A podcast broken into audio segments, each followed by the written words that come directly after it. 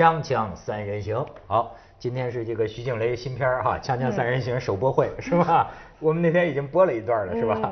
对，我们也是很珍惜他的片子哈，把他一个宣传片剪两段，肢解肢解成十几段慢慢播。那那那那天播一段，今天再播一段啊，咱们一起来看看。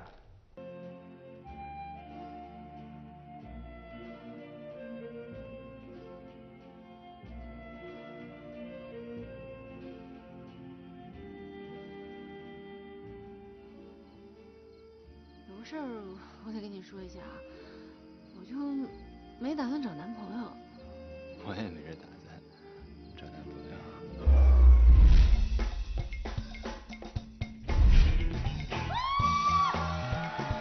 我是想说这事挺好的，咱俩没人会受伤，是不是？我见过你吗？结婚了吗？有女朋友吗？像我回家。布拉格没你想的那么安全，别随便带人回家。女孩子都喜欢他。哎，你们家什么情况啊？你们家？不好意思，暴发户。女人太多，走不开啊。多大了？马上三十了，处女座，未婚夫跟别人跑了。还痴情呢？你全家都痴情。肉肉是肉肉，乖乖。布拉格比我想象的危险多了。今天是醉着还是醒了？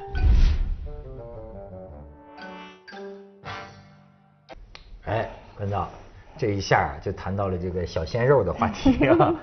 你要是不认识这个肉肉啊，你就是凹了。我那我真凹了。我已经在前一阵儿，我们有一次做节目就说呀，我就有个东西叫 EXO，你听说过吗？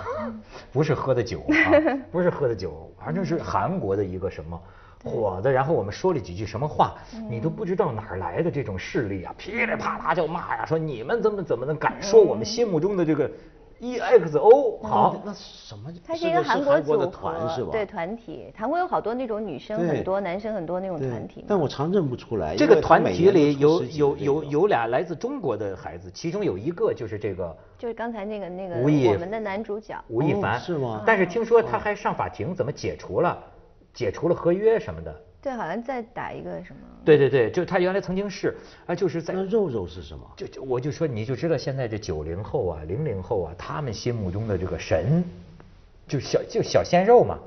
是这样，他们我也是刚后来才 听说有这个叫小鲜肉，因为一开始他们给我宣传一题目，给我气坏了。我说你们这咱们虽然想把电影宣传好，咱没有没底线到这样哈，这叫什么鲜美肉体集中营？我当时看那标题我就疯了，我说你们这什么情况？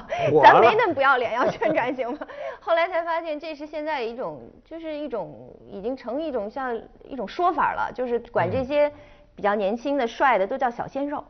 哦，这叫小鲜肉。对，肉肉实际上是他妈妈就管他叫肉肉，所以我把他那个就放到电影里面，因为电影里就是也是他妈妈就是会这样，因为男生会有一些妈妈给起的名字，当着好多同学叫，自己会很没面子的那种。对。哎，我正要问问你，通过这个你跟这个他算是九零后吗？还是？九零，他九零年的。哎，跟这个九零后的这个年轻人就接触，你你觉得他们有什么特点？说实话，大家老是用什么八零后、九零后、什么七零后来划分。曾经有一段时间就痛批八零后嘛，说是垮掉的一代啊，什么那个我们都现在又开始说九零后。其实我没有觉得有特别的按按代划分的不一样，只是说像每个小孩他自己的成长环境还是不一样。你像他是十岁去了加拿大，呃，然后十七岁就进了韩国这个团体，其实他的生活背景是非常单纯的。非常简单的，就他到了那个团体里面，等于十七岁是青春期，更那个，他基本上是跟他团体的那些男生们在一起生活的，然后。呃，有他们的经纪人啊，什么这些，所以其实很纪律，很简单，很纪律，很有礼貌。这是韩国人培训出来，就是鞠躬都是恨不得鞠九十度躬的那种，握手一定要跟你双手这样握手，就是他有他们那个一套礼仪的那种感觉。但是你能看得到他心里在琢磨什么吗？我觉得心里是小朋友，他心里就是小朋友。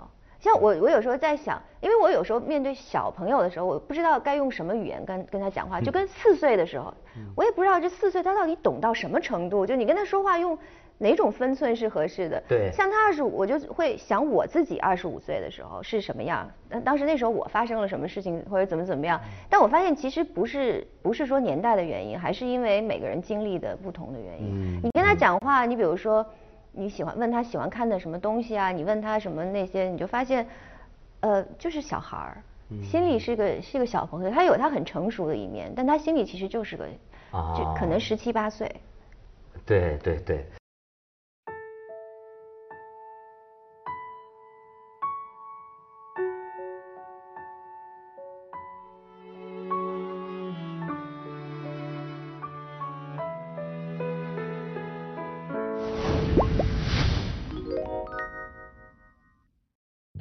是一个条件非常好的男孩儿。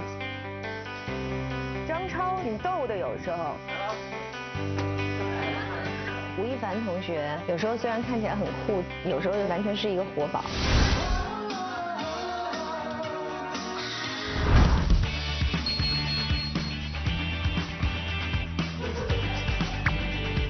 我们就说他二了吧唧的，有的时候。像大男孩那样乐呵呵的、傻乎乎的。你们两个怎么了？我是僵尸大家在工作，他是来娱乐大家的。来，大大大家把手举起来啊，跟我一起晃。明明就是一条龙。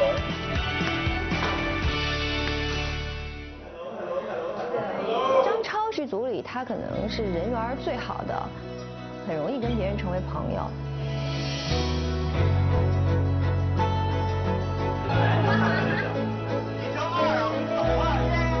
他的成熟超过他的年龄，而且还挺有才华的。他又会弹吉他，也会钢琴，唱歌也很好听。他是一个很浪漫的人。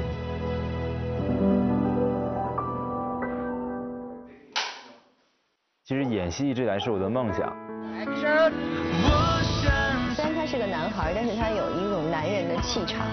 人生那么长，每天有一个人天天逗你开心，是一个特好玩的事儿。重要的其实就是不忘自己的初心，脚踏实地的，一步一步的，自己的梦想一个一个去完成，一步一步的走向自己想要达到的地方。我爱你，你愿意嫁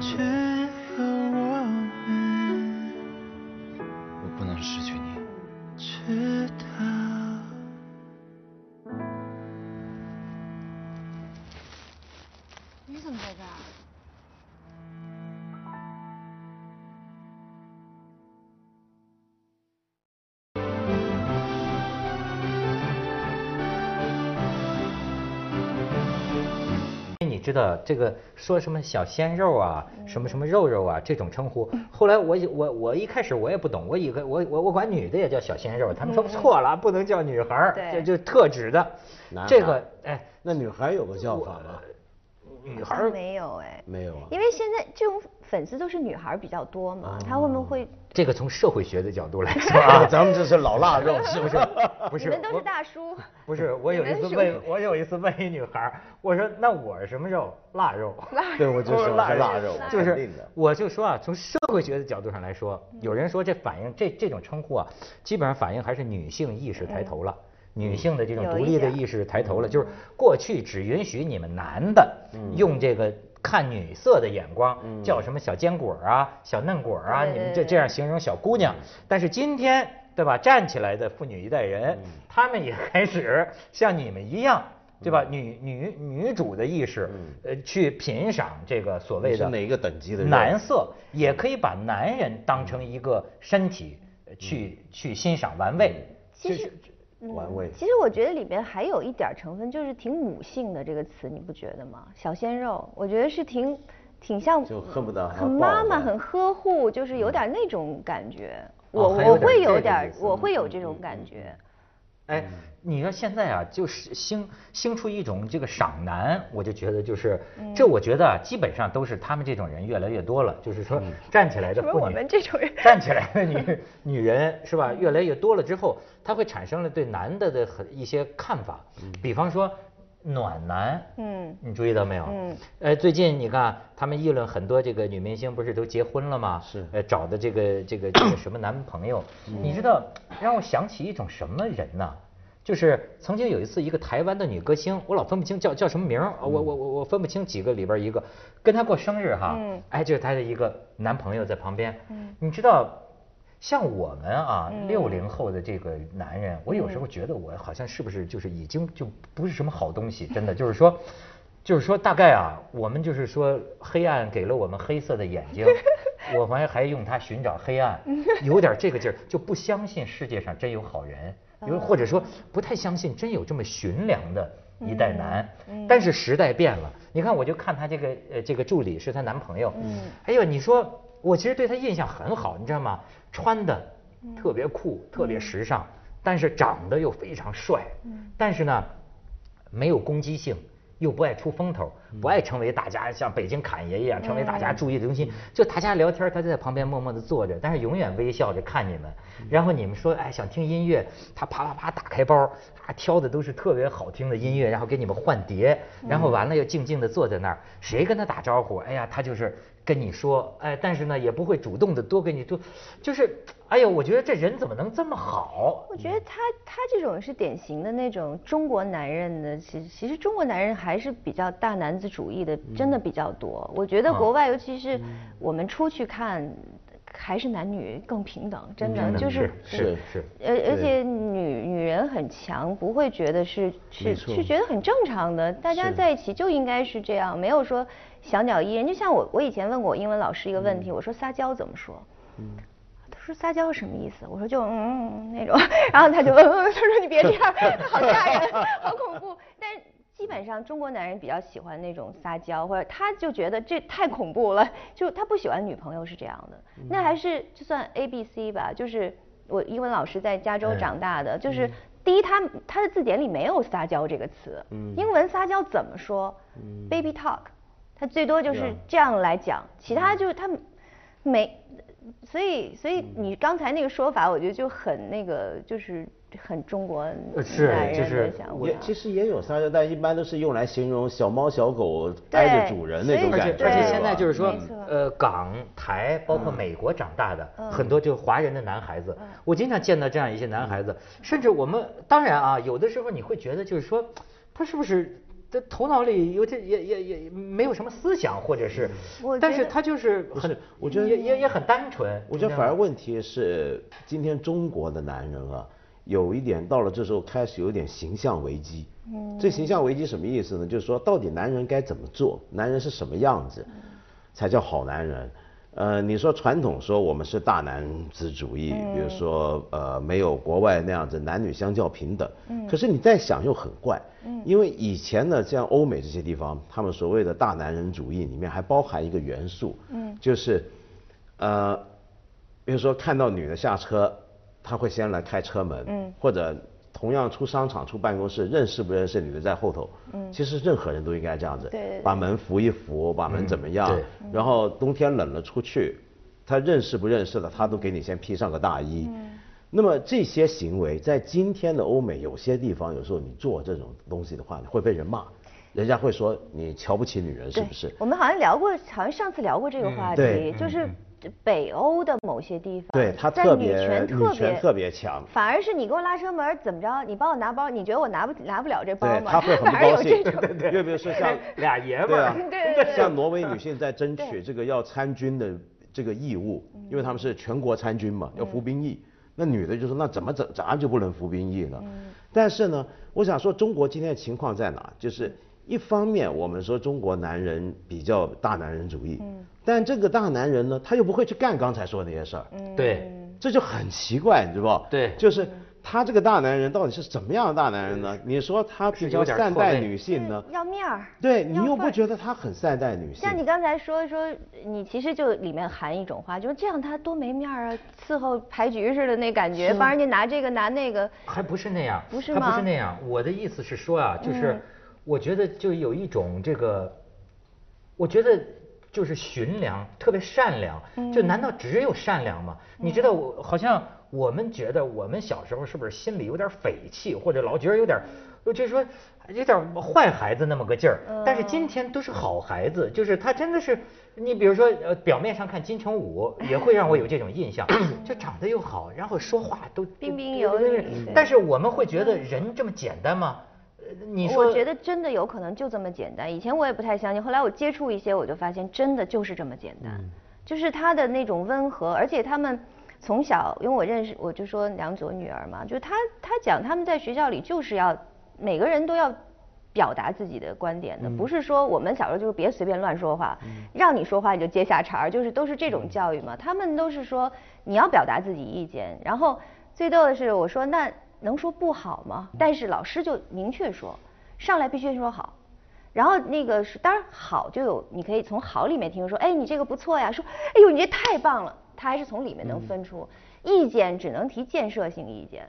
不能提摧毁性意见，就他有好多就是我听到的啊，包括所以他那个人吧，我觉得还是他可能从小被培养的那么一个我有一次正面我有一次对对对。跟一个九零后的女孩，我就我就谈这个哈，我就说你们现在都讲这些个暖男啊或者什么，我就跟她讲，我就我我说难道说这个人心里，我们都习惯于啊，人心里是很黑暗的，隐隐藏着很多恶的念头，这表面的善良都是装的，对吧？但是呢，这个女孩儿给我说了一句话，她说。韩剧里的那个男主角都是那样的，嗯，哎，你知道吗？他实际有一真的有一种教化的力量，就是他们这一代人看着一些什么东西，就好像当年我们看着《英雄王城》，那就出来一帮人就就整天想上战场，对吧？同样，要是一代人看着一种偶像剧啊，嗯，他就会慢慢的真的会被教化成或者影响成，嗯，这样的但一种人。这个事儿到底是不是真的只是媒体上面，比如电视剧、电影的影响？我也我我又也觉得有这么大力量吗？比如说我举个例子，呃，因为我在香港，比如说常碰到一些大陆来的学生到香港念书的学生，呃，我跟很多大学教书的朋友聊起来，都说过去十年间你明显很奇怪，就十年，你看到孩子的变化。嗯我很记得十年前的时候呢，有些年轻学生当然也也是好学生，但是呢，他们会很跟你计较分数啊，你总觉得他在盘算些什么，怎么样往上爬，怎么样让老师更看好自己，怎么样怎么样，出路如何，他考虑的很清楚。但现在就当下这一刻，在香港念书的这些大陆孩子，你有时候觉得他们好奇怪，单纯的像幼稚园孩子似的，就真的很单纯。他他那种表情，比如说你跟他说功课多了，这做不完怎么办？他马上哭起来，然后你跟他说，呃，这什么不用做了，他就笑得好高兴。然后他有问题，他就很认真，那个皱着眉头，就老师我不懂，就那个那个表情那么的单纯，那么的认真，好可爱，你知道吗？就我真觉得中国今天是很多人说今天中国是一个 什么很黑暗的时代，道德沦亡，如何如何。但你真看到现在很多九零后在变，嗯，是。很奇怪，他怎么出来的呢？可能？跟家庭环境和父母那，比如我父母那一代人，他是五五几呃四嗯。几年出生的嘛，基本上他们的青春期是在文革，所以他们本身的性格，我觉得都是有一点儿挫伤，对，是有病态的。对对对对对，所以他们在教育子女的时候，那种那种给我们的那种说的东西啊，教，当然我不能说我父母坏话，特别好啊，好好好 但是就是对，就是说会比较让我们紧张。嗯现在的就是小朋友，他们的父母其实是六几年生的人，五几年生的人，是就那些人，我觉得已经本身就比我父母那一代人其实要放松了。就什么人就教育出来的家庭环境还是有很大关系吧。像你说那么单纯那个，我觉得就是一个在很比较宽松一点的那种，没有什么给相你对安全。没有很多压力，对，很安全的那种环境下长大的小孩。其实现在啊，是社会慢慢在变好、变正常化、变温和你知道，就是你讲那天有个经济学家张维迎来讲，他就说，都说现在说的道德败坏啊，说这社会，他说我觉得道德怎么败坏了呢？怎么？他说那你说前呃三十年之前，这这现在有人说过去道德好，他说那文革的时候。那是拿着大棒子上街打人，学生敢把老师打死，那个时候道德倒就好了。嗯今天这个道德，呃，只不过呃 最多讲点黄段子或者什么，虽然不好吧，就是但是像是个，就是他的道德年年岁岁，他有一个平常的状态。是他真的到那种，实际上我看现在就是说，很多你像我们小的时候的父母亲啊，经常是他在打击迫害外界社会的高压下呀，他回了家脾气也不好。对，没错。对吧？脾气也不好，对孩子的影响，就像我们心里啊，都有很多暴虐、残暴的东西。那但是今天我看见很多二十多岁的小孩子，就像我得到这种印象，我会觉得哎呀真好啊，说话又有礼貌，又有什么，以至于我不相信，以至于我认为他内心总得有点邪恶。是在装是吧其？实他的教育，我觉得还是好变好了。还是在变好。而且还有一点，就是我觉得生活环境没那么严酷了。嗯，就是说，他除了家庭教育、学校教育之外，更重要就是日常生活里面，他没有像过去那么严酷。你刚才讲，我很赞成张伟那个话，就是文革的时候，呃，我们人跟人之间会随时互相出卖，对啊亲如家人，你不要说朋友了，儿子都能打爸爸。你说在那个环境下，那个道德能叫好吗？当然不能。但今天一个人，他再也不用为了生存而干这样的事儿的时候，他怎么能不好？对不对？他一定会更好。那么，那这时候的年轻人呢？我觉得现在这几年年轻人他视野更宽阔了，他接触的事情多了，他很多的基本礼貌，我觉得反而重拾回来，会比父母辈更好。嗯，我觉得中国今天出现了一个很奇怪的现象，就以往呢，我们的印象总是老人教训小孩，不礼貌、不懂事儿，怎么看人不叫人怎么样？我觉得现在我们反了，中国几千年来是第一回，是年轻人比中老年人更懂礼数，特别对，更有礼貌。出门的时候都会提醒爸爸妈妈不要太大声讲话啊。对，要排队啊，爸爸妈妈对吧？我老见这场面，真的。我老我真的我有一回就在机场，很印象很深，嗯。就我排着队，然后一队就是我们典型那种出国旅游中年大大叔大妈啊，让过来，这儿有位置啊，喊那孩子，孩子孩子在旁边九零后，妈，人家排着队呢，你们到后头去，没错。对。就我觉得中国 这几千年没这个现象，其实不光是中国，我在美国的朋友都会有那种感觉。他就比如他爸爸如果开车不太遵守交通，他就说爸爸你不能这样。嗯，然后我北京一个朋友的女儿，她说她爸她会很小，她会他爸爸刷牙的时候水一直不关嘛，他就说爸爸你不能这样，非洲还有很多人喝不着水，真好你怎么能这样？你洗刷牙的时候一定要刷的时候就把水关掉，就是他确实是那个教育，我觉得还是但你知道那个水不关的那个人会想什么？因为这个话题啊，我曾经真的跟人谈过，说就跟中年人谈节俭的这个问题，谈类似的话。我们很多中年人的第一个反应居然是什么？这水我花钱给的，我不能用啊！说人家那碍着我碍着他什么事儿，他碍着我什么事儿？你就看到两代人的价值观已经完全变了。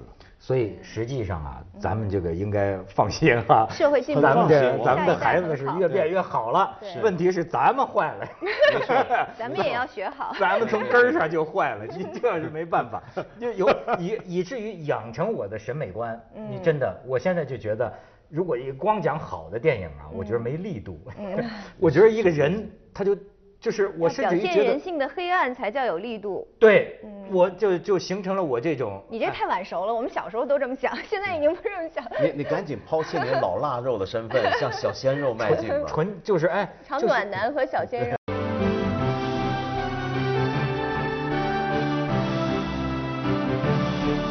但是当然啊，这个事情也不能一概而论。他们没有经受过任何呃特别残酷的考验。有时候，假如命运真的碰到了的时候啊，你不知道它会变成什么。再一者啊，情况我觉得是多样和复杂的。